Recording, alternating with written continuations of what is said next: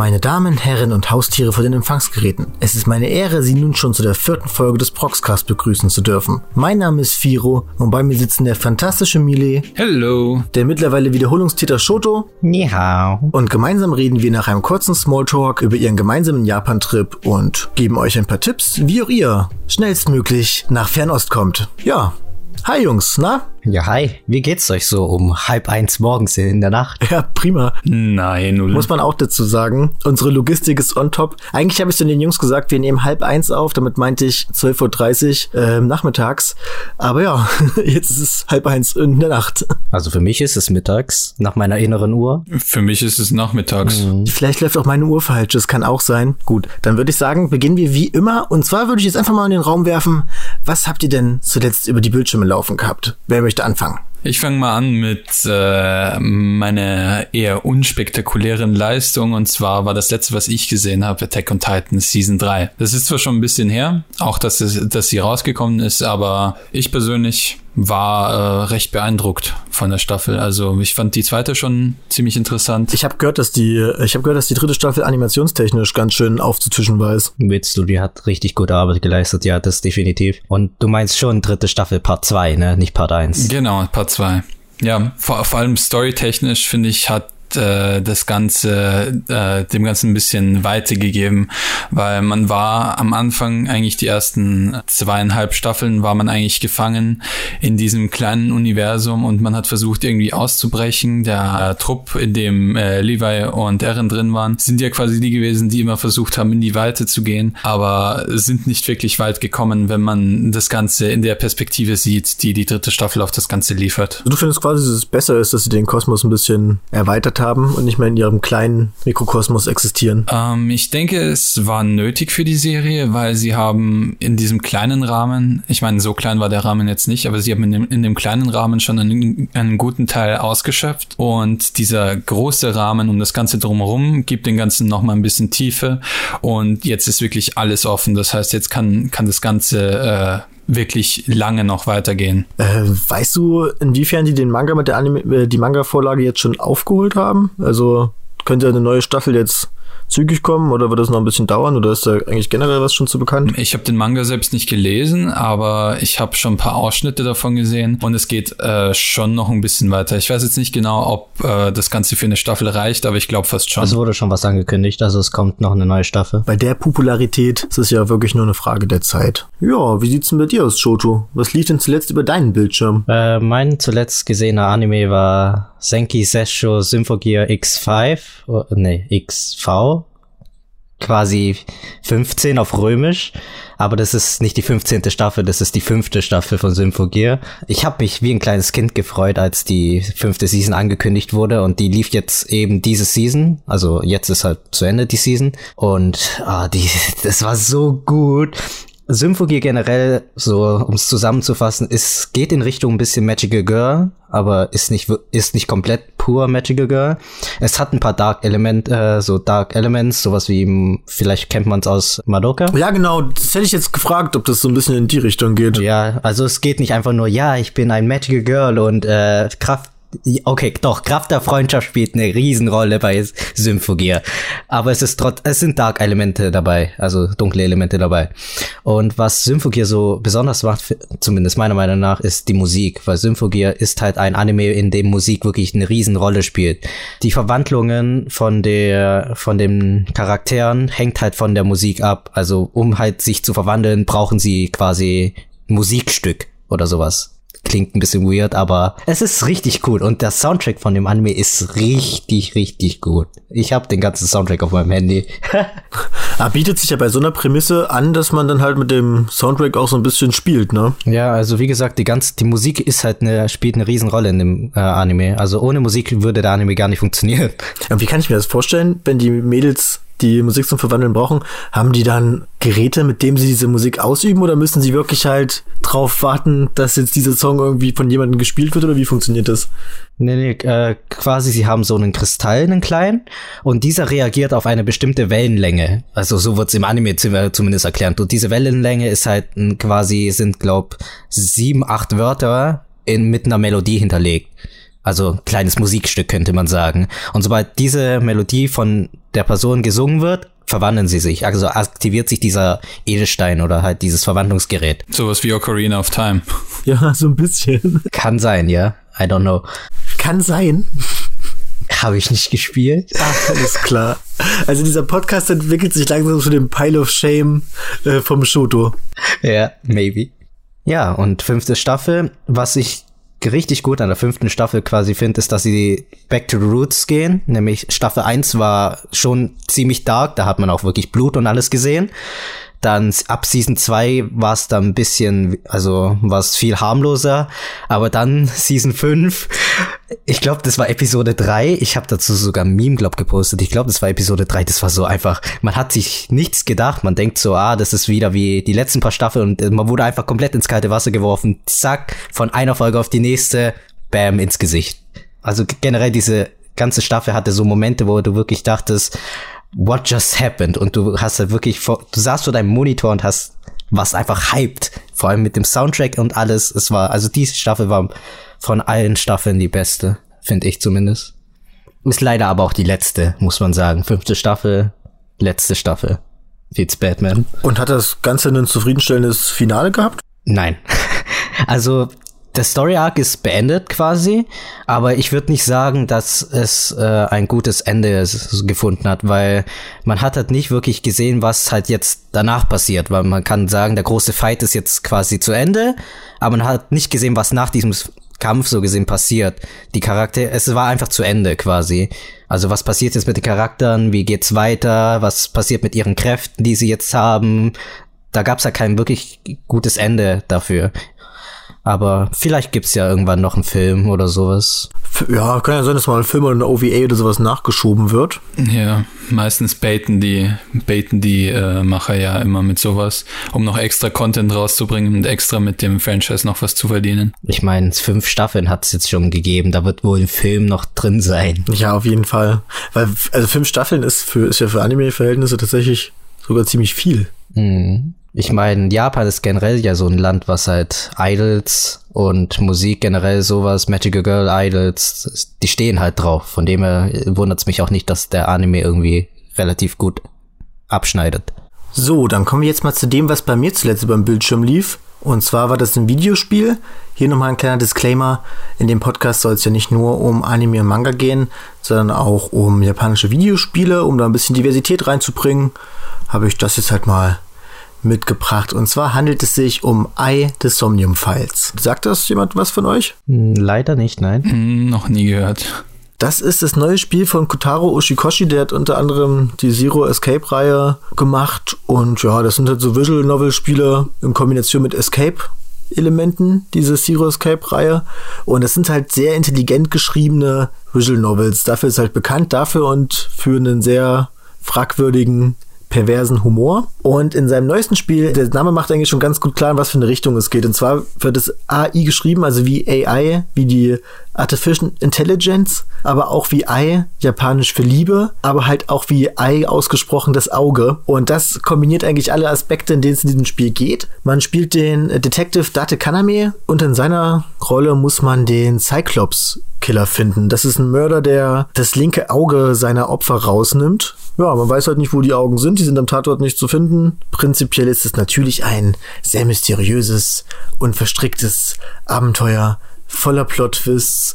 Und das Interessante an seinen Spielen ist immer, dass die halt sehr von dem Storytelling sehr intelligent aufgebaut sind. Das funktioniert nämlich mit so einer Flowchart und das Spiel hat Visual Novel mäßig verschiedene Routen. Und das spielt so ein bisschen damit, dass wenn ich jetzt äh, Route A zuerst spiele, bekomme ich ja Informationen, die ich dann in Route B halt schon weiß, die ich eigentlich ja nicht hätte, wenn ich zuerst Route B gespielt hätte. Und das wird tatsächlich in das Storytelling so ein bisschen eingearbeitet. Es spielt halt sehr mit dieser Meta-Ebene. Schafft es so ein wirklich bis zum Ende fesselndes Spiel aufzubereiten, wo ich wirklich, ja, zum Ende noch die ein oder andere Träne vergossen habe. Zwar immer irgendwie so ein Verdacht hatte, wer jetzt der Killer ist, aber wie bei einem richtigen, richtig guten Mystery Case äh, dann halt doch immer wieder nochmal überrascht wurde und war damit eigentlich auch zufrieden. Was immer so ein bisschen Kritikpunkt bei seinen Spielen ist, ist halt ein sehr großer Fokus auf so erotischen Humor. Also der Hauptcharakter Datte ist wirklich ein Perversling. Als Datte selber fehlt einem auch ein Auge und da hat man so ein äh, AI-Auge eingesetzt bekommen. Das heißt Aiba, wie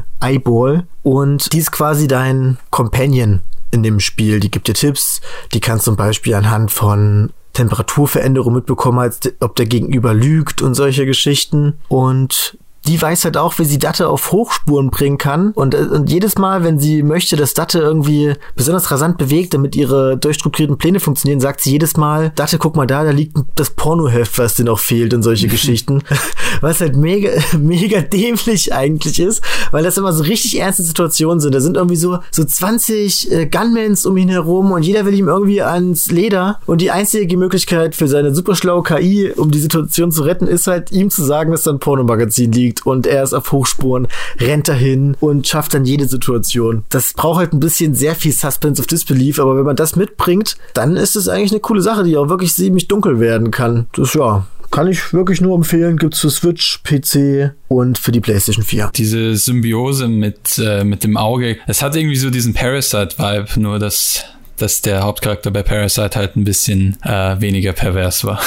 Ja, das ist so ein bisschen eine ähnliche Dynamik, weil halt auch nur Datte weiß, dass Alba existiert. Und es sorgt auch dafür, dass er irgendwie, er sitzt im Auto und redet mit dieser KI und weiß aber nicht, dass jemand auf dem Rücksitz sitzt. Und dann kriegt er irgendwann mit, dass sie da ist und sie dachte halt, dass er die ganze Zeit mit sich selber geredet hat. Und das ist halt, sorgt für sehr viele lustige Situationen. Das Spiel klingt sehr interessant, aber wäre es nicht 60 Euro? Ja, die, diese ganzen japanischen Spiele ähm, sind allgemein eigentlich auch recht teuer und die bleiben auch die meiste Zeit recht teuer, außer bei Steam Sales. Ja, ich find's gerechtfertigt. Ich meine, die stecken halt da schon viel Arbeit rein, von dem her. Ist es auch wirklich wert. Also es ist wirklich wie ein gutes Buch, man will es nicht mehr weglegen und es ist halt auch wirklich eine unvergleichbare Story. Also das ist echt dieser Typ, also der ist richtig gut. Also nicht nur in, in Game Writing, sage ich mal. Also ich würde einfach sagen, dass er generell ein sehr, sehr guter Writer ist, wenn er nicht so ein perverses Schwein wäre. Also die Zero Escape-Reihe äh, war definitiv auch interessant und vom Story Storybaum-Bereich her ist das ja ähnlich, dass du quasi jeden Streamer abarbeitest und dann immer was Neues erfährst. Also ja, und der Typ ist halt auch sehr dicke mit den mit dem Director von Danganronpa. Und ich glaube, das ist ja so ein bisschen bekannter. Da gibt's ja auch einen recht erfolgreichen Anime zu. Mhm. Und die arbeiten derzeit gemeinsam an einem neuen Spiel. Da bin ich sehr gespannt, was da so bei rauskommt. Wenn ihr jetzt nicht noch irgendwas vorweg noch sagen wollt, irgendwas auf dem Herzen habt, würde ich dann jetzt zur nächsten Kategorie kommen. Ja. Dann wird es jetzt Zeit für unsere News. Der Woche. Das ist ja so ein bisschen unser täglich Brot, im Internet über News zu berichten. Und deswegen erwarte ich mir heute wirklich die Creme de la Creme. Shoto, was hast du heute mitgebracht?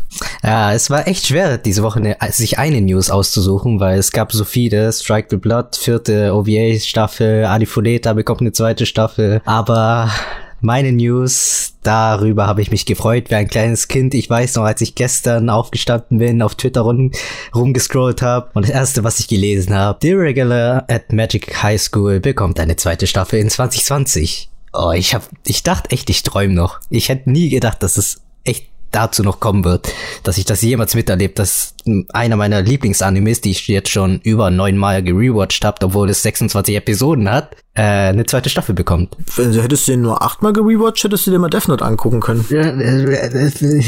Ja. Das hängt dir ewig nach. Eines Tages hole ich's nach. Kannst du vielleicht mal kurz zusammenfassen, um was es in dem Franchise geht, weil ich habe den tatsächlich leider nicht gesehen. Ja, wie erkläre ich das am besten? Mahoka ist halt der japanische Titel, abgekürzt, geht halt quasi darum, dass unsere Protagonisten in äh, Highschool gehen und das ist halt eine Magie-Highschool. Also quasi, es geht da halt alles rund um Magie. Aber Magie ist nicht so, was wir halt denken, mit Zaubersprüchen, Feuerball oder sowas, sondern Magie ist in dem Anime eine Technologie quasi. Es wurde entwickelt wie eine Technologie. Das heißt, du kannst Magie quasi programmieren. Es wurde nach dem dritten Weltkrieg wurde es äh, im Anime quasi erfunden. Also ist Magie quasi nur eine Begrifflichkeit für einen technologischen Fortschritt oder wie? Genau. Magie ist wie gesagt einfach eine Technologie, wo man halt neue Magie, Zaubersprüche einfach neu programmieren kann. Aber es gibt halt auch nur eine begrenzte Anzahl an Menschen, die halt die Magie anwenden können. Es ist nicht so, als, könnte, als, als würde es jeder wirklich verwenden können. Die Story verfolgt halt unsere Geschwister, Tatsuya und Miyuki. Und es gibt einen kleinen Also der Anime spielt schon ziemlich stark mit dem Inzest-Aspekt rum. Deswegen gefällt er dir so gut, oder wie? nein, nein, nein, nein. Also es wird, es wird übelst krass damit rumgespielt, aber es geht halt nie wirklich rein in diesen Aspekt, also in diesen Insekt. also es geht da nie wirklich. Okay, das klang komisch. Also, es geht da nie rein. aber alles andere schon, oder wie? Nee. Also wie gesagt, die spielen zwar damit rum, generell, aber es, spielen es, Jetzt versuchen wir aus der Nummer wieder rauszukommen. oh Gott. Das du aber, du bringst ja doch immer solche Themen mit. Es ist ja jetzt nicht so, als würde ich jetzt sagen, ja, Shoto, wir brauchen doch irgendwie ein bisschen was für die äh, Viabo-Quote jetzt irgendwie in der Sendung. Du bringst es immer von selber mit. Ja, unbeabsichtigt. ich meine, der gefällt mir, der gefällt mir nicht deswegen. Trotz dessen halt. Trotz dessen, genau. Äh, unser Protagonist ist wahrscheinlich einer der most badass Characters in all Anime History ganz ehrlich. Also wenn man sich so eine Top-Liste gibt von Most Badass Characters oder Most Overpowered Characters, selbst mit den ganzen neuen Isekai-Animes, ja, so Cheap Magician und so, ist er wahrscheinlich immer noch in den Top 5 äh, Most Badass. Er ist so OP, aber es ist einfach super cool mit anzuschauen, weil er hat halt auch so ein paar Schwächen. Dadurch, dass es so OP ist, stelle ich dir jetzt die Frage, äh, ist es so OP, dass es äh, noch irgendwie Sinn macht, von einem storytechnischen Punkt äh, mit ihm mitzufiebern? Also ist es so OP, dass er jeden Kampf gewinnt mit hundertprozentiger Sicherheit oder? Mm, mit der Zeit denkst du wirklich, dass er, äh, wie kann es überhaupt sein, dass er jemals verlieren wird? Aber es macht trotzdem Spaß, ihm mit zu, also ihm zuzugucken, weil auch wenn er OP ist quasi, hat er halt auch irgendwo angefangen und seine Hintergrundgeschichte, über die ich jetzt nicht viel reden will, ist halt auch so, er war nicht, er war nicht wirklich OP. Und ich meine, One Punch Man macht ja auch Spaß und das treibt das Ganze auf die Spitze. Ich meine, Saitama ist ja auch overpowered. Ja, genau. Ja, bei One Punch Man ist es gewollt. Das soll, das stellt das Ganze überspitzt dar, also den. Mhm. Das stimmt. Ist ja eigentlich eine Parodie auf das ganze Schonentum. Genau. Also da ist Mahoka schon eher der typische, ich bin super stark und so geht er in die Richtung. Aber trotzdem ist es einfach genial mit anzuschauen, finde ich zumindest. Also ich bin generell ein Fan von Plot Armor und das ist einer der Charaktere mit der größten Plot Armor, die es gibt quasi. Wenn es noch einigermaßen schön in Szene gesetzt ist, die Kampfszenen, dann ist mir eigentlich das auch egal. Oh, die Animationen sind beautiful und das Soundtrack sowieso. Also die beiden Sachen sind echt wunderbar.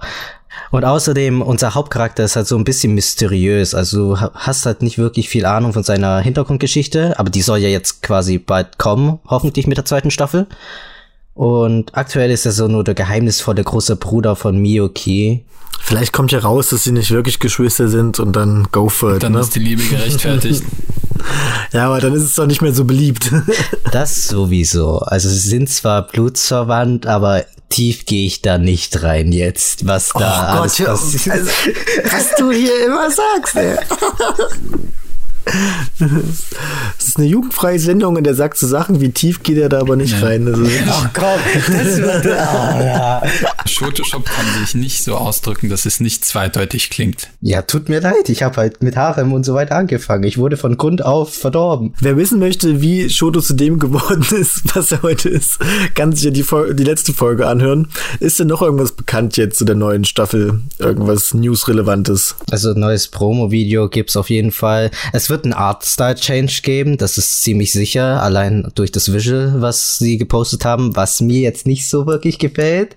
Ja, wenn du jetzt sagst, dass das vorher gut animiert war, dann kann das natürlich auch jetzt alles in die Hose gehen, ne? Ja, davor war es halt von Madhouse und Madhouse ist halt einer der Studios gewesen, die halt sehr, sehr gut dabei ist, was Animation und Character Design mit halt betrifft. Aber ja, inzwischen Madhouse ist, ist ja eigentlich immer ein Garant eigentlich, oder? Ja, aber Overlord 3 und 2, äh, da können wir halt nochmal drüber reden und so. okay. Okay, und welchen, von welchem Studio ist es jetzt?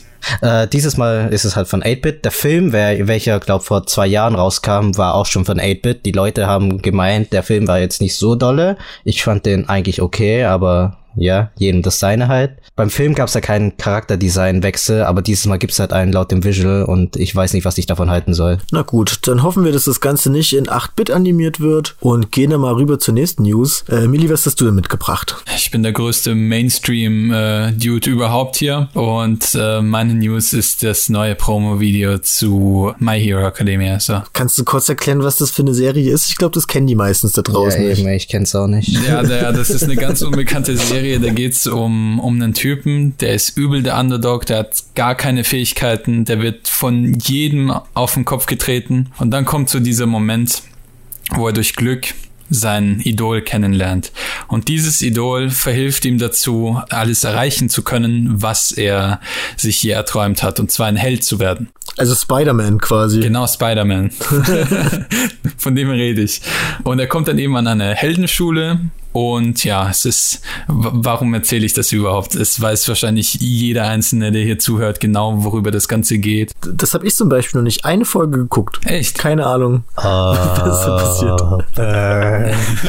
also ich finde, es ist, es ist der größte schon, also was heißt ich finde, es ist der größte Shonen-Hit äh, der letzten Jahre auf jeden Fall. Und äh, ja, also ich, ich persönlich bin, bin sehr hyped auf das Ganze. Ich bin, ich bin nicht so der größte Fan von, äh, von den aktuellen Shonen-Werken, aber My Hero Academia, trotz, trotz dieser ganzen äh, Rückblenden und wenn man an sich glaubt, dann ist man ein bisschen stärker und so weiter, trotzdem äh, recht interessant gemacht und die Animationen und das Ganze ist auch, ja, clean.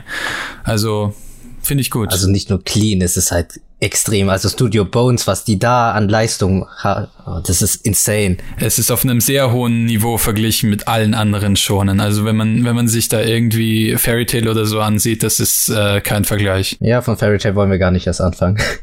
Ich glaube, vor ein paar Jahren oder so hätte ich das auch wirklich geliebt. Aber ich bin halt irgendwie so ein bisschen aus dem Genre rausgewachsen, glaube ich. Ja, also ich schaue es mir an, wenn, äh, wenn Shoto Death Note gesehen hat. Damn it. Genau, aber was ist da jetzt äh, schon Neues zu bekannt? Jetzt durch dieses Promo-Video und so? Ist irgendwas Neues jetzt rausgekommen? Naja, die Herbstseason fängt ja bald an und im Promo-Video wurden eigentlich nur neue äh, Charaktere gezeigt. Also sowohl von den Guten, von den Helden, als auch von den Bösewichten. Da gibt's ja diesen einen krassen Bösewicht. Äh, mehr will ich dazu jetzt nicht sagen, aber da sind jetzt neue Leute aufgetaucht. Die haben alle diese Ärzte-Masken aus der Renaissance, die kennt man vielleicht, wo sie Kräuter vor, äh, vorne reingestopft haben, damit sie nicht krank werden. Genau, diese Masken haben sie alle auf und das ist anscheinend eine neue Gruppierung. Die Leute, die den Manga gelesen haben, wissen wahrscheinlich mehr drüber wie ich. Ich äh, will mich da nicht spoilern, aber die sehen auf jeden Fall schon ziemlich badass aus und ich bin gespannt, was da noch alles passieren wird. Genau. Ich habe auch noch eine News mitgebracht und die ist, das ist ein bisschen was wie die älteren Hasen vielleicht. Und zwar wurde zum 20. Jubiläum von äh, Doremi angekündigt, dass da ein neuer Film kommt. Das ist schon ein bisschen älter, die News, aber jetzt wurde halt bekannt, dass der im Frühsommer 2020 rauskommen soll und dass da auch für den YouTube-Kanal auch nochmal so eine Miniseries rauskommt, wo nochmal so drei Mini-Episoden veröffentlicht werden. Und ich muss sagen, ich speziell freue mich da sehr drüber, weil das halt auch so eine Kindheitssache ist, die ich früher wirklich gern geschaut habe. Und zum großen Teil mochte ich die Serie auch sehr gern, bevor das dann irgendwie Jojo-mäßig geworden ist, sag ich mal, weil irgendwann hatten ja noch ein Baby, wo die sich drum kümmern mussten. Und da konnte ich zu dem Zeitpunkt dann mit der Materie, sage ich, einfach nicht mehr so viel mit anfangen. Und ja, ich bin jetzt gespannt, was das für eine Richtung geht. Bis jetzt hat man eben dazu veröffentlichten Trailer, der jetzt auch rausgekommen ist, hat man jetzt nur Szenen aus dem alten Anime gesehen. Deswegen weiß man jetzt optisch noch gar nicht, was da passiert. Da soll jetzt aber am 29. Oktober soll da einen Film, soll man auf dem Tokyo International Film Festival da die Charakterdesigns sehen, da soll es eine Information zur Story geben und Teile des Storyboards werden da veröffentlicht. Ja, habt ihr das früher geschaut, Doremi? Sagt mir auf das erste nichts. Ja, also ich habe äh, ich habe das Opening noch ein bisschen im Kopf. Ich habe es aber damals irgendwie so nur halb mitbekommen. So Shoujo-mäßige Sachen waren damals überhaupt nichts für mich. Ich habe auch Sailor Moon nicht geschaut. Die kannst du nur. ja, aber ich habe Sailor Moon mehr geschaut als Doremi auf jeden Fall. Aber ja, ich ich, ich finde es zum einen gut, dass diese alten Serien quasi so einen Revive bekommen. Die Frage ist nur, ob das Ganze mit den neuen Animationen, der neuen Technologie und dem Ganzen noch dann seinen Charme behält. Und es sind ja auch schon 20 Jahre vergangen. Ob äh, die ganzen Synchronsprecher und das Ganze auch noch verfügbar ist, das ist dann ganze, das Ganze ist dann immer ein bisschen schwierig. Das finde ich auch immer interessant. Ich finde, bei Digimon hatten sie es mit dem Digimon Tree damals ganz gut hingekriegt. Äh, meines Wissens nach waren da, glaube ich, auch fast alle Synchronsprecher wieder dabei. Und ich finde, da haben sie es ganz gut hingekriegt, das irgendwie in die Moderne zu hieven. Gibt so ein paar Charakterdesigns, wie zum Beispiel Agumon, die sahen dann irgendwie ein bisschen awkward aus. Aber an sich war das alles ganz cool. Und ja, also ich finde, gute Magical Girl Animes kann es eigentlich nicht genug geben. Ist jetzt halt. Hm. Ich, ich weiß jetzt halt nicht, ob die da jetzt einen Reboot draus machen können. Ich habe auch keine Ahnung, wie es damals ausgegangen ist, aber ich glaube, wirklich Sinn würde es wahrscheinlich eher mit einem Reboot machen. Und das könnte ja auf jeden Fall cool werden. So, wenn ihr jetzt dazu nichts mehr noch zu sagen habt oder nicht noch irgendwelche News aus der Pistole geschossen kommen, würde ich sagen, kommen wir jetzt zum Hauptteil dieser Sendung. Fühlt ihr euch bereit? Yeah. Ja, darauf haben wir die ganzen drei Tage gewartet. Okay, dann schnallt euch an. Es wird jetzt Zeit für unseren Themen Talk. Und heute ist ja gleich sowas wie ein Special, könnte man sagen. Denn wir reden heute mal jetzt nicht klassisch über irgendwelche Animes, die uns zum Heulen gebracht haben oder was der kleine Shoto damals vom Fernseher geschaut hat. Das ist heute alles mal egal. Lassen wir heute mal links liegen. Heute gucken wir mal in die nähere Vergangenheit. Und zwar wart ihr beiden vor nicht allzu langer Zeit in Japan. In einem unbekannten Land. Im Land der Sonne. Im Land der Sonne. Ich kann mir vorstellen, dass viele Leute da draußen mit den Empfangsgeräten auch so diesen Wunsch in sich haben, mal nach Japan zu gehen. Das ist ja für viele und war für euch ja wahrscheinlich auch so ein kleiner Lebenstraum. Und ja, diesen Leuten wollen wir vielleicht auch ein bisschen helfen, das in Erfüllung gehen zu lassen. Und deswegen würde ich einfach mal so ein bisschen euch mal fragen, und wie hat das denn bei euch angefangen, so dieser Gedanke? Wie ist es denn entstanden, dass ihr nach Japan fliegt? Ich glaube, da kann ich viel zu sagen, weil das war, glaube meine Idee. Ich habe die Schule gerade beendet und dann habe ich mich halt gefragt, was mache ich jetzt mit meinem Leben? Und ich weiß noch, als damals dann nach meiner Schulzeit quasi der neue Trailer für den Conan-Film rauskam. Ja, Oh, jetzt geht back, das schon wieder los. back to the Roots. Und ich wollte den halt sehen. Und ich wusste, dass er immer so gegen April anläuft. Und April ist halt Frühlingsseason, so Frühlingszeit. Und dachte mir so, lass mal nach Japan gehen und den Film schauen. Das war so der Auslöser, warum ich nach Japan wollte. Neben der Sache, dass ich eigentlich wirklich auch so oder so irgendwann mal nach Japan wollte. Und Fr- Frühlingszeit ist ja auch die Zeit, wo die ganzen Kirschblüten und so kommen. Von dem her war es eigentlich perfekt. Aber alleine zu gehen ist nicht so meins. Also ich bin kein Fan, alleine zu reisen, beziehungsweise hab's auch nie gemacht. Deswegen habe ich mal ein bisschen im Freundeskreis rum äh, gefragt und habe dann auch äh, Millie gefragt, ob er nicht Bock hätte, wieder dieses Jahr nach Japan zu gehen, weil ich wusste, dass er im Jahr davor gegangen ist und hab halt so gedacht, vielleicht will er noch mal gehen. Und dann bin ich halt auf ihn zugekommen, hab halt gefragt, wie äh, hättest du Lust nach Japan zu gehen? Und er meinte so, Ja, hatte ich vor. Wollte ich sowieso machen und äh, das hat sich perfekt getroffen, dass wir quasi genau zum selben Zeitpunkt nach Japan fliegen wollten. Genau. Und was auch ganz cool war, war, dass wir auf YouTube fast 15.000 Abonnenten erreicht hatten und wir wollten halt auch dann so in Japan vloggen und alles und das als 15k-Special rausbringen. Was daraus geworden ist, seht ihr ja, beziehungsweise seht ihr nicht. Es ja, ist nämlich nichts draus geworden. es ist im Aber wir schwarzen Loch verschwunden. Ja, Wir hatten es vor. Der gute Wille zählt. Genau, und die Planung begann dann eigentlich bereits Ende November, Anfang Dezember. Da hieß es dann, welche Airline nehmen wir, wann wollen wir genau fliegen. Das ist, glaube ich, für die Zuhörer ganz interessant in Sachen Airline und so ein Kram. Oh, da kann ich euch auf jeden Fall was empfehlen. Guckt man da jetzt eher nach der günstigsten oder nach der schnellsten Verbindung? Was war denn da so euer Fokus und was würdet ihr denn empfehlen? Also es, es kommt darauf an, wie persönlich man fliegen will, weil es gibt ja die Leute, die möglichst komfortabel fliegen wollen und bei denen Geld nicht so eine Sache ist. Aber wenn ihr wirklich möglichst günstig fliegen wollt, dann äh, müsst ihr schon einiges in Kauf nehmen, was Komfort angeht. Das heißt, meistens Flüge mit verschiedenen Stops zwischendurch, also mindestens einen und Verspätungen, Economy Class auf jeden Fall. Verschwundenes Gepäck. Ja, Also generell würde ich euch äh, abraten von den ganzen chinesischen Airlines, die so für 400 Euro oder sowas hin und zurück verkauft werden. Das ist so ein bisschen sketchy, finde ich zumindest. 400 Euro pro Flug oder? nein, hin und zurück. Das ist ja mega günstig. Ja, ja eben. Und deswegen. Dafür wirst du auch beklaut quasi. Ja, also es gab viele Meldungen, dass irgendwie das Gepäck verschwunden ist oder so. Und das wollten wir halt nicht riskieren. Ist ja nicht wirklich Werbung, ist ja eine Empfehlung. Was habt ihr denn genommen? Was hat das gekostet ungefähr? Auf was für Zeiten kann man sich da gefasst machen? Also empfehlen würde ich auf jeden Fall Japan Airlines. Das ist noch so im Preisbereich auch ganz angenehm. Es ist unter 1000 Euro auf jeden Fall. Wenn ihr früh bucht, kommt ihr so ungefähr auf die 600 bis 700 Euro Marke für hin und zurück. Und es ist halt eine Airline direkt von Japan, heißt, ihr, ihr fliegt zwar nicht direkt von Deutschland aus, ihr macht einen Zwischenstopp, glaube bei uns war es in Paris, haben wir einen Zwischenstopp gehabt. Die Zeiten sind auch eigentlich normal für einen Flug nach Asien halt so, wie, wie viele Stunden waren es? 16, 18?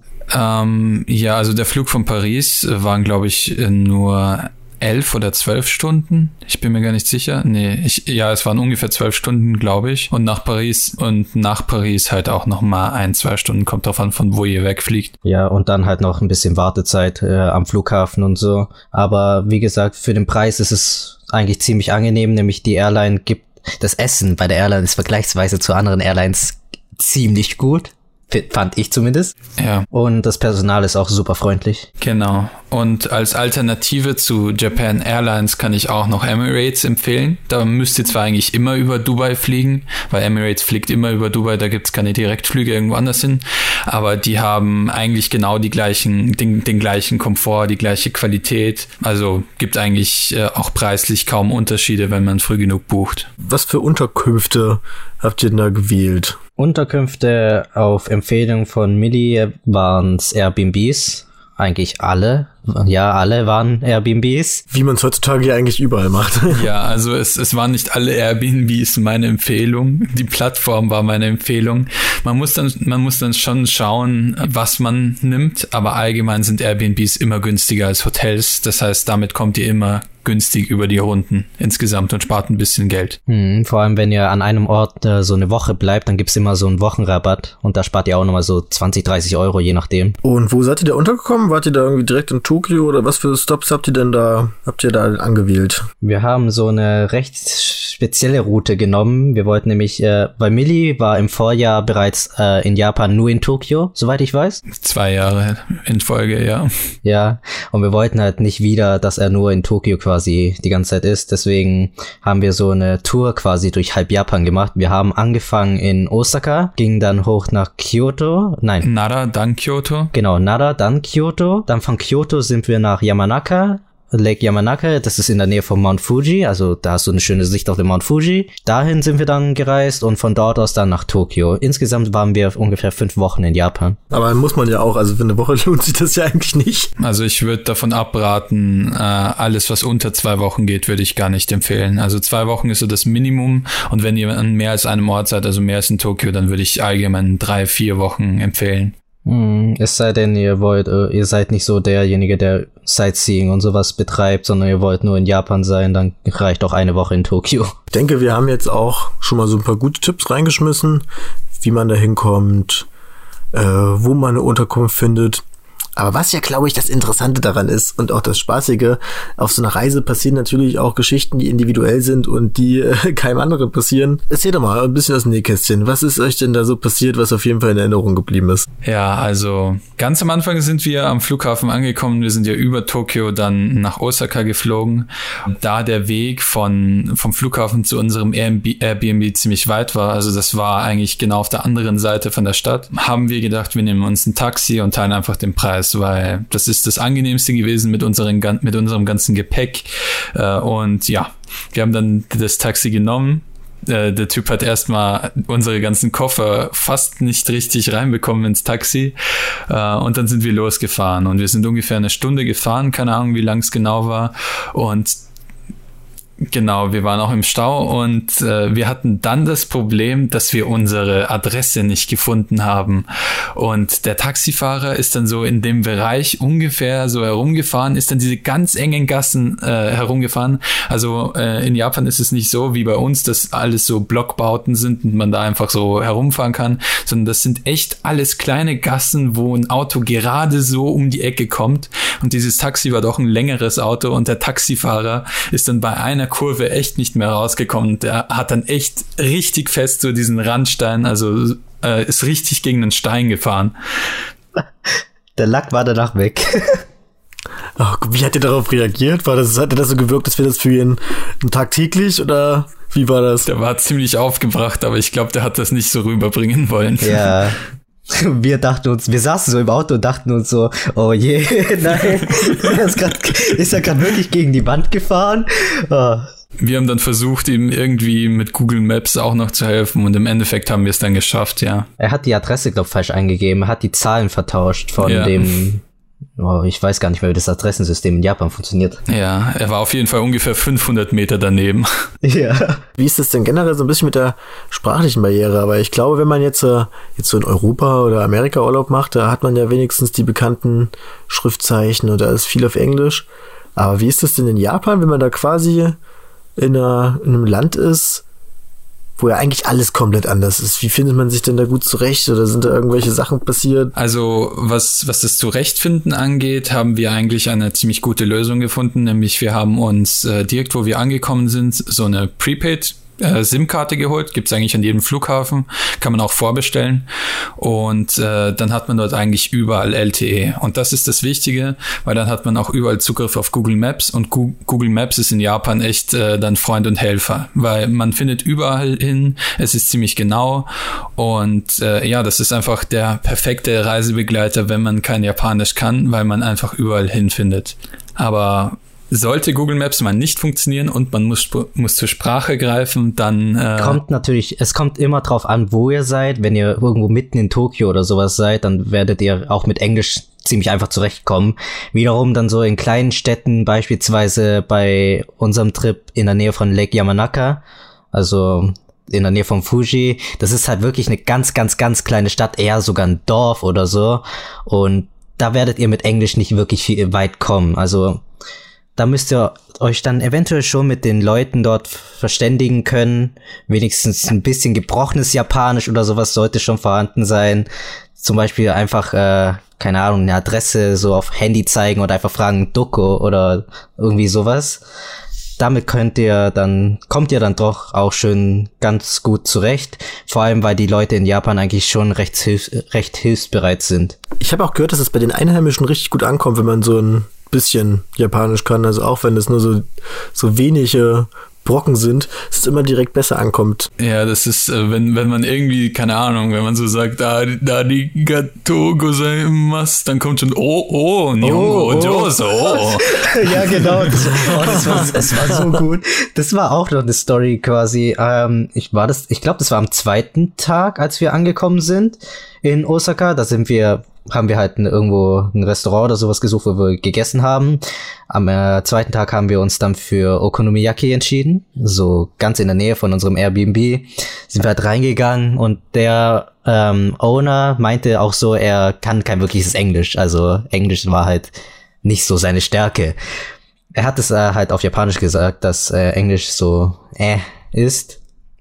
Ich hab's halt verstanden und wir haben halt dann einfach auf Japanisch mit ihm kommuniziert, so jedenfalls das, was wir konnten quasi. Und er meinte auch so, dafür, dass wir nicht Japaner sind oder so, war es halt ziemlich gut. Also es ist japanisch. Ja, und, und der Typ war allgemein ganz nett und wir waren ja im, in der Kansai-Region da, Osaka, Kyoto, so die Richtung. Und er hat dann auch noch versucht, äh, mit uns was beizubringen quasi. Und er hat uns, ich glaube, zwei Wörter, Okini, auf jeden Fall, Okini hat er uns beigebracht auf äh, Kansai-Dialekt. Also der war ein, ein wirklich netter Typ. Man sagt ja normalerweise so Arigato oder sowas als Danke und in Kansai, die, im Kansai-Dialekt oder halt in der Kansai-Region sagst du halt äh, stattdessen O Kini. Es wird ja öfters mal in Animes irgendwie aufgegriffen. Dieses äh, Kansai-Dialekt, genau. das sorgt ja mal für sehr witzige Szenen. Oh, ich liebe Kansai-Dialekt in, in Animes. Ich liebe es. Ihr habt ja gesagt, dass ihr im Frühling da gewesen seid. Wie sah das denn aus mit Kirschblüten? Äh, ja.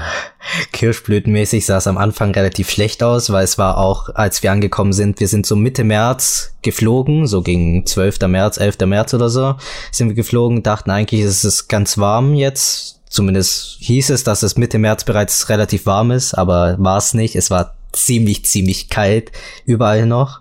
Ich weiß noch, als wir in dann bei Yamanaka angekommen sind, irgendwann so gegen Ende März und es hat einfach geschneit Ja, wobei man da dazu sagen muss, dass wir da auf einer höheren Ebene waren, äh, in der Nähe von Mount Fuji. Also das war, das war nicht direkt auf Meeresspiegel. Das heißt, da äh, könnt ihr eigentlich immer damit rechnen, dass es ein bisschen kühler ist im Frühjahr. Aber ja, auch in, in Osaka, Kyoto und so weiter, da war es auch immer recht kühl. Also es hatte ungefähr um die 10 Grad überall am Anfang und Mitte März. Und erst gegen Ende März ist es dann wirklich warm geworden. Hm, das heißt, Kirschblüten hat man eigentlich gar nicht, also haben wir zumindest in Osaka und Kyoto gar nicht gesehen, auch in Nara nicht. Die ersten Kirschblüten sind halt echt wirklich in Tokio gekommen, beziehungsweise haben wir das dann äh, häufiger gesehen. Okay, aber ihr habt definitiv welche gesehen. Ja, definitiv. Okay, also ja. Fotos haben wir genug. Viele, ja, ja. ähm, es gibt natürlich eine Sache, die brennt mir jetzt auf dem Herzen. Wart ihr auch in Akihabara? Nein, was, was ist Akihabara? Hat noch nie davon gehört. Was, was? Ist das irgendwie ein Restaurant oder so? Ich glaube, das spielt Steins Gate zu großen äh, Teilen. ah. Ah, das mit der Banane, mit der gelben Jelly, Jelly, Jelly. Dr. Jelly. Dr. Jelly. Nein, also natürlich, wir waren in Akihabara. Ich war einmal weniger als die anderen, weil ich Probleme hatte. Ich war in Japan im Krankenhaus. Darüber können wir später auch noch reden. What the fuck? Das nimmt ja eine übliche dramatische Wendung, das Ganze. Nee, also es, es war nichts Dramatisches, aber ähm, ich konnte halt den einen Tag nicht mitfahren und die anderen waren einmal mehr in Akihabara. Aber ich glaube, wir waren zwei oder dreimal. Drei, mm, dreimal. Dreimal. dreimal. Ja. Also wir haben, wir haben schon unseren Fair Share auf äh, Weebiesen äh, mitbekommen. Na, erzählt, erzählt mal ein bisschen, was, was ist da abgegangen? Was habt ihr euch gekauft? Was ist Skurriles passiert? Tatsächlich äh, finde ich, dass es gar nicht so unnormal war. Ich meine, äh, es ist es ist doch schon schon ein, ein Gebiet, wo, wo sehr viel Anime-Poster, also wirkliche große ähm, große Schilder auch sind, also auf den Häusern so komplett drauf gepflastert, Anime-Bilder und das ganze Zeug. Es laufen äh, Mates herum, Eulencafés und das ganze Zeug, was man halt kennt, äh, ist alles da konzentriert, Technikmeile. Aber tatsächlich war es nicht wirklich irgendwie was, was Großartiges passiert dort. Also es war, es ist halt so, wie, wie man es eigentlich aus dem Anime kennt. Ja, ich glaube, viele Menschen assoziieren Japan gerade halt mit Akihabara, weil es ja wirklich sehr oft Kulisse ist in Animes. Man muss auch sagen, Akihabara ist gar nicht so groß, wie sich die wahrscheinlich die meisten Leute es vorstellen. Es ist, das kannst du zu Fuß einfach ganz easy abklappern. So. Ja, 20 Minuten eigentlich und äh, man ist komplett, also nicht komplett durch, aber man, man ist vom einen Ende auf dem anderen. So. Wenn man wahrscheinlich in jeden Laden reingeht, dann hängt man da wahrscheinlich um einiges länger. Ja, ja. ja also es gibt auf jeden Fall interessante Läden, zum Beispiel für Roleplaying, also Pen and Paper Games oder äh, Trading Card Games. Das ist halt alles, was das äh, Herz begehrt in Richtung Otaku. Egal welche Richtung, in welche Richtung man ein Otaku ist, ob es jetzt Anime sind, Kartenspiele, Videospiele, Technik. Es gibt eigentlich für alle Leute Leute, die an solchen Sachen interessiert sind, gibt es irgendeine Nische, die dort eben vertreten ist. Ja, man muss auch ganz ehrlich sagen, wir haben zwar Geld in Akihabara ausgegeben, aber ich glaube, am meisten haben wir unseren Merch woanders herbekommen. ja, wir waren sehr viel in Spielehallen. Empfehlung sollte man nur machen, wenn man Ahnung hat, beziehungsweise Glück. Äh, Spielehalle oder Arcade? Also die, die Arcades mit diesen ganzen, mit mit den ganzen Automaten und so. Weil ich, wo hat das angefangen? Ich glaube in Osaka hat das in irgendeinem Random Arcade angefangen. Wir waren eigentlich dort, um Taiko zu spielen. Das ist dieses Trommelspiel, wo man halt zur Musik halt äh, trommelt. Und da hat ich glaube, das ja, war genau also du ich, warst ich war das, das der das angefangen das, hat. Und zwar habe ich in einen Automaten, weil ich mir dachte, äh, die sind ja immer so platziert, dass das Ganze so einfach aussieht auf den ersten Blick. Und ich denke mir halt so, hä, das sieht halt schon irgendwie einfach aus und es kostet 100 Yen, man kann es ja mal versuchen. Und ich hau so 100 Yen rein und äh, drücke halt auf den Knopf und krieg beim ersten Mal fällt die Box direkt auf mich zu und äh, ja, ich habe dann nachgesehen, wie viel ist das wert, wie viel kostet das im Internet und dann stand da halt 60 Euro und ich denke mir so, ja geil.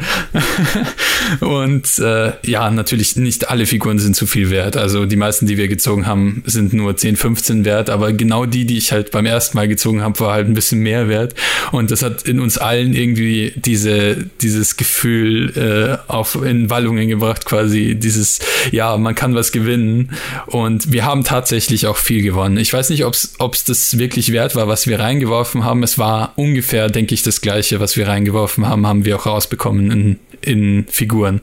Aber habt ihr auch Sachen rausgeholt, die ihr euch auch gekauft hättet, oder war das dann eher Nebencharakter X aus Anime Nee, nee, 7. nee. Es gab da Rem-Figuren, mehrere. Es gab äh, Figuren von SAO und Fate, Grand Order, Boku no Hero gab's auch. Wir, es gab so Momente, wo wir wirklich zum Beispiel bei der Rem-Figur haben wir verdammt viel Geld reinstecken müssen, weil die Box war nicht so einfach, weil wir können ja mir mal ein bisschen Geheimnis scheren. Ihr müsst quasi euch die Automaten so vorstellen, die Box liegt auf so zwei Stangen und ihr müsst halt die Box irgendwie so drehen, dass sie durch diese zwei Stangen durchfliegt. Und die einfachsten Figuren, zu die zu, man halt bekommen kann, sind die, die eine Seite relativ schmal sind. Das heißt, du drehst die Box einfach so, dass die schmale Seite einfach durchflutscht. Das ist die einfache Version von, ja, wie man halt die Figuren bekommt. Die Rem-Figur war wiederum so, die hatte keine wirkliche schmale Seite. Die war auf allen Seiten irgendwie gleich dick groß.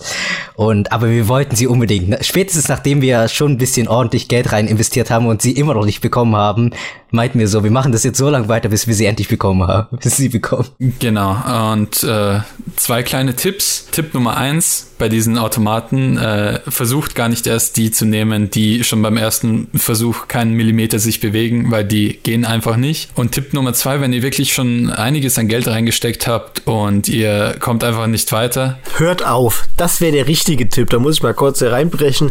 Aufhören.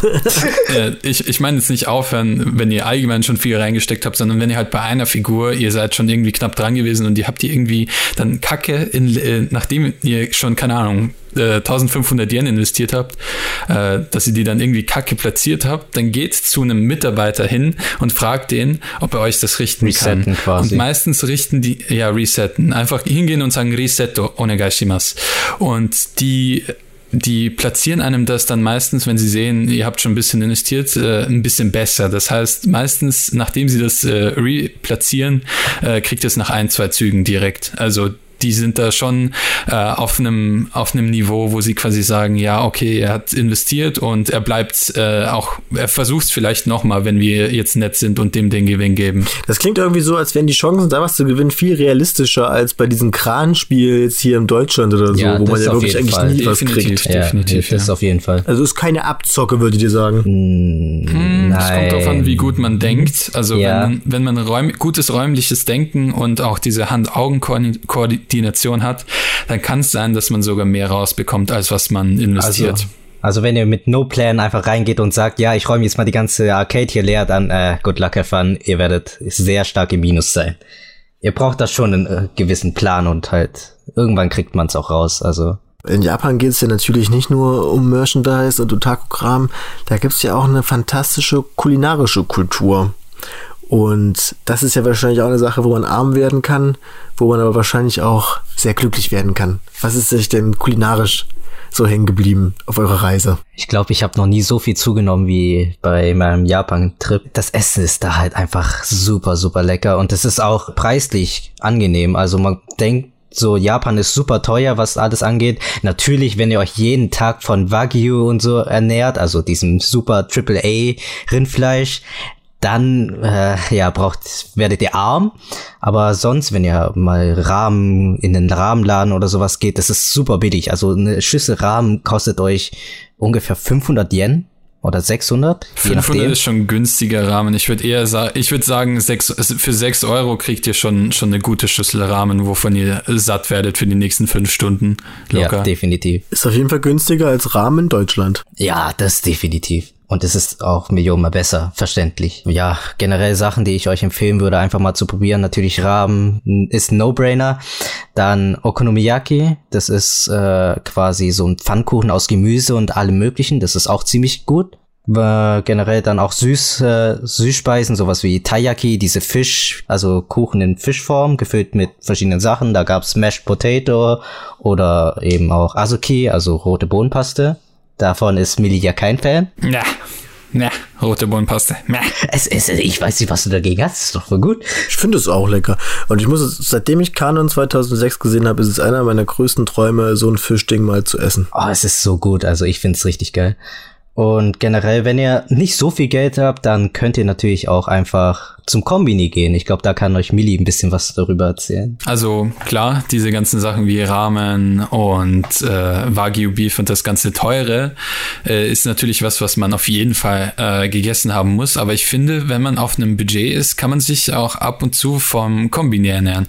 Also von, von diesen Convenience Stores dort, die werden mit Kombini abgekürzt.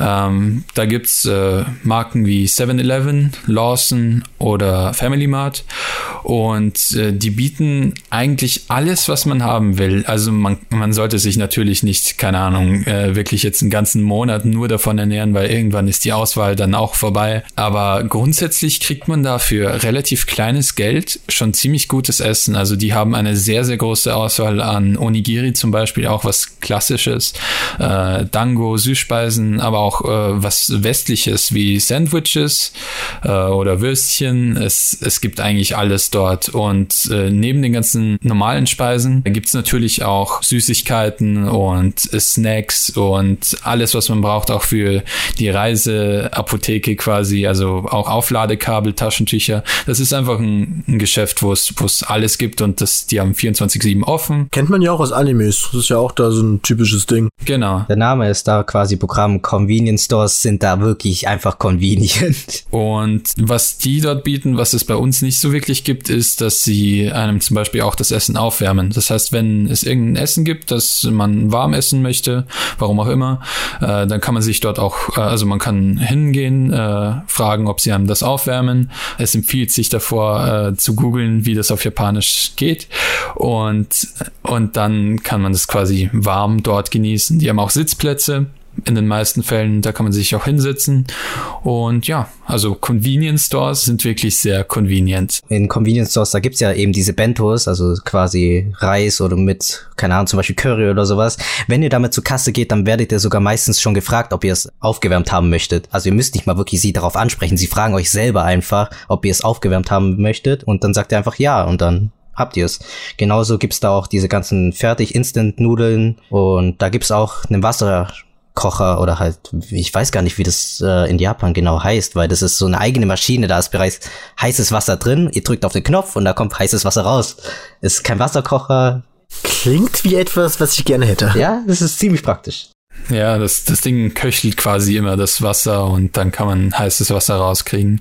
Gibt's aber, denke ich, auch bei uns. Ist halt nur ein Nischenprodukt. Das ist ja genau wie Reiskocher, was ja da sehr vertreten ist und hier haben es die wenigsten. Wenn wir schon bei Nischenprodukt sind, deren Toiletten, ne? Ah, Ah, ja. Habt ihr diese klischeehafte, intelligente Toilette erlebt? Ja.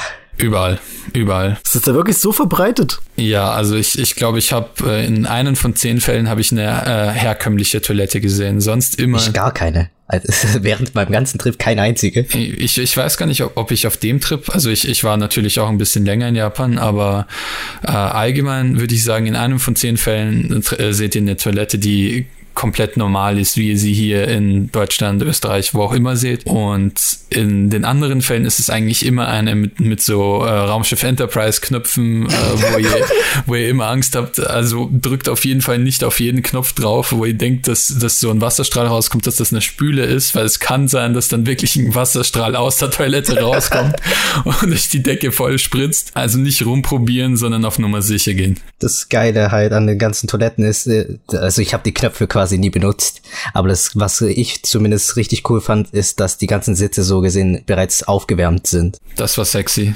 Ja, vor allem, wenn es im Haus 10 Grad stabil hat, dann ist es doch recht angenehm, wenn der Sitz aufgewärmt ist. Keine Heizung, aber die Toilette ist warm.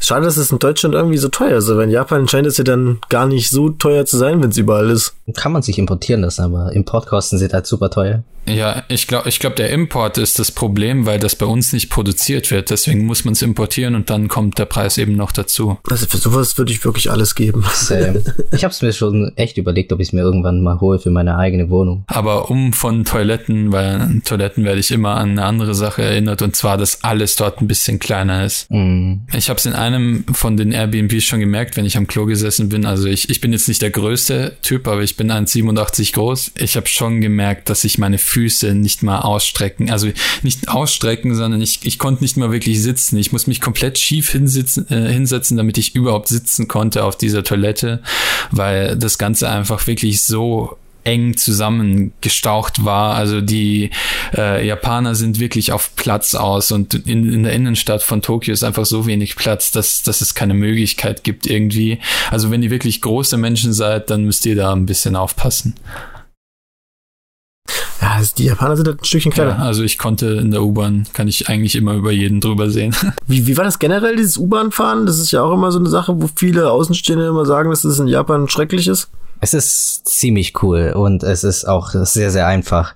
Ihr quasi, wenn ihr nicht die ganzen Schilder nicht lesen könnt, dann geht ihr einfach auf Google Maps, guckt dann einfach, wie ihr von Punkt A nach Punkt B kommt und da steht bereits direkt dran, äh, quasi welche Linie ihr fahren muss, also welche Nummer ihr einfach dort einsteigen quasi und einfach fahren. Also es ist echt nicht schwer. Wurdet ihr bekrapscht? Nein, also es ist tatsächlich dort ein Problem und es wird dort auch darauf hingewiesen, dass man das nicht machen soll. Also es ist dort auch in den Medien wird das immer wieder besprochen, ähm, aber allgemein gesehen, noch nie wirklich gesehen, noch nie wirklich irgendwas äh, selbst damit zu tun gehabt, zum Glück. Und äh, ja, aber ich muss sagen, es ist echt eng. Also auch wenn man nicht willentlich begrapscht wird, man wird auf jeden Fall, äh, man kommt auf jeden Fall in Berührung mit anderen Leuten. Also es gibt kaum eine Zeit am Tag, wo man nicht irgendwie zusammengestaucht mit anderen Leuten, äh, Arsch an Arsch irgendwie quasi zusammensteht. Äh, und meine Empfehlung für U-Bahn-Fahren generell ist, holt euch eine IC-Card. Es macht euer Leben um einiges, einiges einfacher.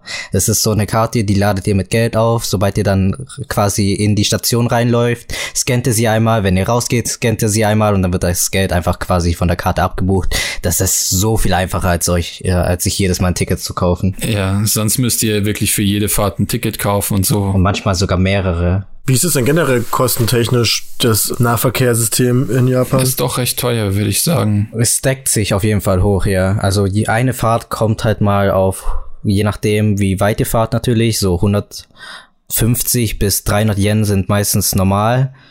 Es klingt jetzt nicht nach viel, weil das sind umgerechnet um die äh, 1 Euro bis 2 Euro oder sowas für eine Fahrt mit der, mit der Bahn.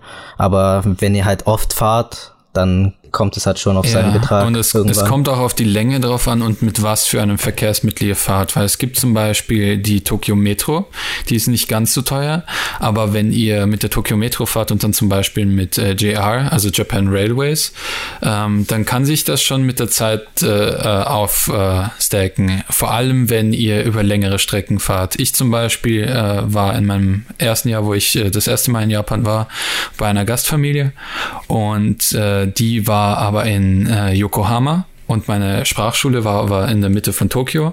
Das heißt, ich musste jeden Tag quasi äh, fast anderthalb Stunden hin und dann wieder anderthalb Stunden zurück commuten. Und das Ganze hat sich dann pro Tag schon auf äh, 1500 äh, Yen also das, das war schon nicht günstig. Also wenn, wenn ihr wirklich in eine, in eine Sprachschule dort geht und ihr fahrt jeden Tag dieselbe Strecke, dann gibt's so einen Commuterpass.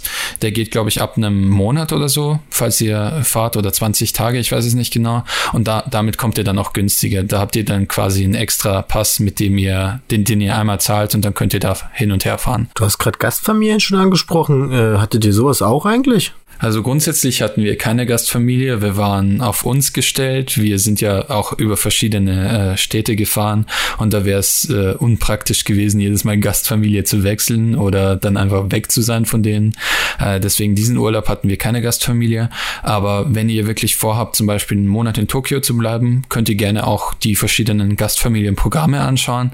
Ich zum Beispiel hatte zwei Jahre davor, wo ich in Tokio war, für einen Monat an der Sprachschule, hatte ich auch eine Gastfamilie und die die haben wir dann, wo wir in Tokio waren, auch einen Tag besucht. Das war ein Erlebnis, definitiv. Okay, erzählt. Wie Millie vorher schon erwähnt hat, ist die Fahrt bis zu der Gastfamilie relativ lang und wir sind halt relativ früh am Morgen, ich glaube gegen sieben oder acht sind wir losgefahren, oder? Ja, ungefähr. Und sind dann uh, circa um zehn oder so angekommen oder zehn, elf, irgendwie sowas sind wir dann angekommen. Und wir mussten erstmal noch von der Station quasi zu der Familie, also zu ihrem Haus hochlaufen und Treppensteigen war da schon früh am Morgen. Treppensteigen, darauf sehe ich mich natürlich jeden Tag. es war schon ein anstrengender Weg, aber man hat's gern gemacht, nehme ich an. Man hat's gern gemacht. Die Gastfamilie war nämlich sehr, sehr, sehr nett. Also Ja, genau. Also äh, die Gastfamilie besteht äh, im Großen und Ganzen aus einer Gastmutter, einem Gastvater, äh, einer Gastoma, die sehr witzig und kauzig ist. Ähm, und äh, ja, die haben auch noch zwei Söhne gehabt, von denen war einer da, der andere ist ausgezogen. Der Sohn konnte ein bisschen Englisch, aber der war zu dem Zeitpunkt, äh, hatte der, glaube ich, Besseres zu tun. aka Fernsehen. Er war einfach müde, glaube ich. Ja, also der, der ist, wo wir gekommen sind zum Mittag, ist er gerade aufgestanden. Also ungefähr so mein Lifestyle wie ich im Moment. Ja, als wir dann da waren, die haben uns Essen angeboten, quasi Mittagessen, weil wir hatten den Morgen noch gar nichts gegessen, weil wir ja relativ früh losgefahren sind.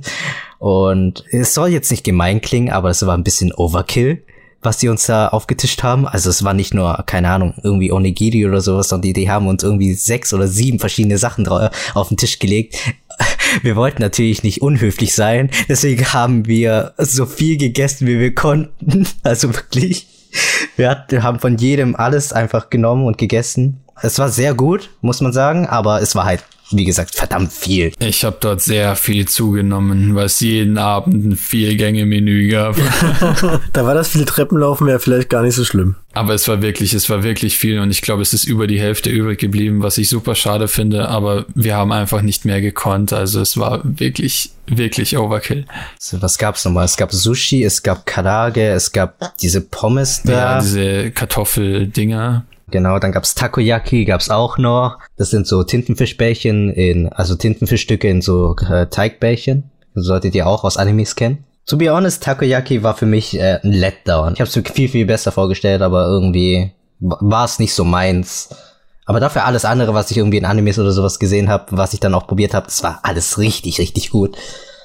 Genau, und äh, nach dem Essen quasi sind wir dann losgegangen mit der Familie waren wir ein bisschen unterwegs. Die haben uns nämlich äh, gefragt, ob wir irgendwo hin wollten und sie würden uns halt äh, dahin fahren, was ziemlich äh, nett von denen waren.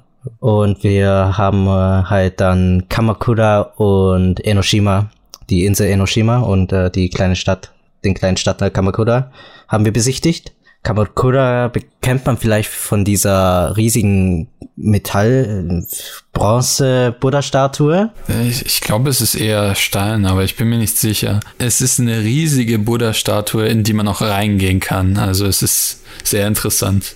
Ja, und kurz danach, in, noch in Kamakura, äh, gibt noch so einen kleinen Park, beziehungsweise man muss Eintritt dafür zahlen. Es ist halt so, so ein richtig schönes Gebiet mit ganz vielen Blumen und Wassern. Da sind so Koi-Karpfen drin und da kann man auf dem Berg die Treppen hochgehen und dann hat man eine richtig schöne Aussicht über ganz Kamakura. Also dann sieht, dann sieht man wirklich da alles. Man sieht die Wellen, man sieht das Meer. Äh, man muss dazu sagen, Kamakura liegt direkt am Meer. Das heißt, man hat auch Surfer gesehen und äh, es war einfach wunderschön. Also es ist ein sehr schöner Ort. Genau, und wir haben halt den ganzen Tag dann diese Städte besichtigt. Enoshima ist halt eine kleine Insel, wirklich kleine Insel. Die, da muss man quasi von Kamakura ein bisschen rausfahren, dann kommt man auch irgendwann an Enoshima ran. Und Enoshima wollten wir eigentlich nur besuchen, weil, beziehungsweise, was heißt wir? Ich wollte Enoshima besuchen, weil vielleicht kennt ihr den Anime Tali Tali. Ist nicht so bekannt, aber auf jeden Fall spielt es ja direkt auf Enoshima. Und da gibt's halt so eine Brücke, die es halt natürlich auch in Real Life gibt und die wollte ich halt so gesehen fotografieren gehen. Und deswegen sind wir halt nach Enoshima gegangen, weil es direkt neben Kamakura lag. Am Ende haben wir dann doch nicht die Brücke fotografiert, weil wir wo an, einmal irgendwie außen rum gelaufen sind auf Enoshima an so einen Platz, wo alles so steinig war quasi und man halt direkt ins Meer raus sehen konnte. Ja, man, man konnte eigentlich fast rausgehen. Boah, Enoshima war so cool, vor allem wenn man so ein bisschen Fotografie begeistert ist. Wir haben da richtig viele Fotos geschossen. Wir hatten unseren Spaß. Das klingt wirklich toll.